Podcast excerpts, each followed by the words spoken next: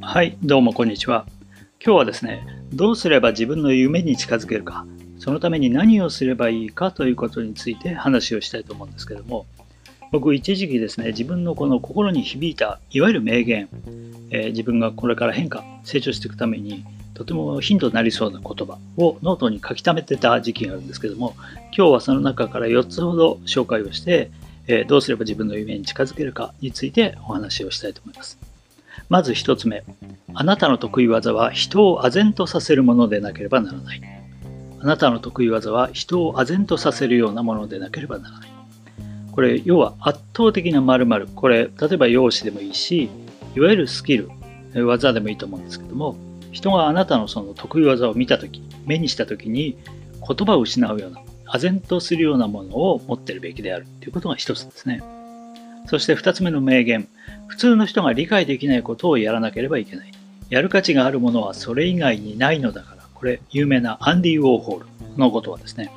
普通の人が理解できないことをやらなければいけない。やる価値があるものはそれ以外にないのだからと。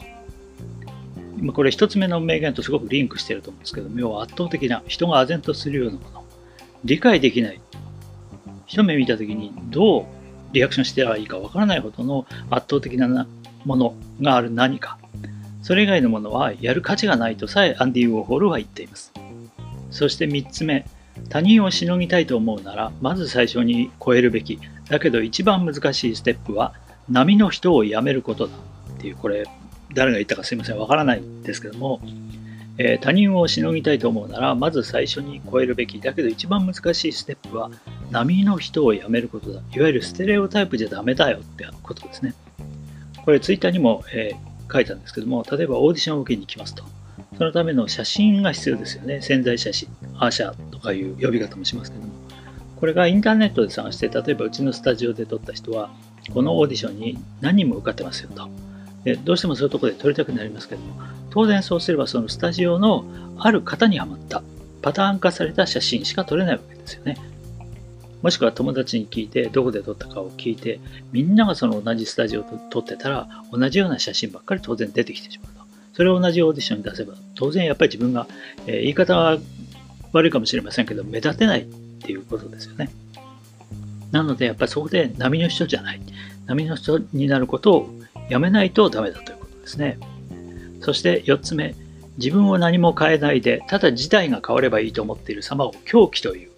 自分を何も変えないで、ただ事態が変わればいいと思っている様を狂気という。これもあの特に舞台なんか目指している人には多いんですけども、いつか誰かが私を見つけてくれると。えー、くれないです。ということですね。自分が何も、自分の何も変えない。自分が変わらないで、ただ結果だけ変わればいいと祈ってても変わりませんと。やっぱりそれで今圧倒的な〇〇何かを持ってなければそれを手に入れる。身につける。で波の人であることをやめる。もちろんそれは木をてらうっていうこととは違うことだと思うんですけども圧倒的な何かを人を唖然とさせるものを自分の武器としてちゃんと持つ。これがとても重要なことだと思いますね。それができれば一歩自分の夢に近づけると。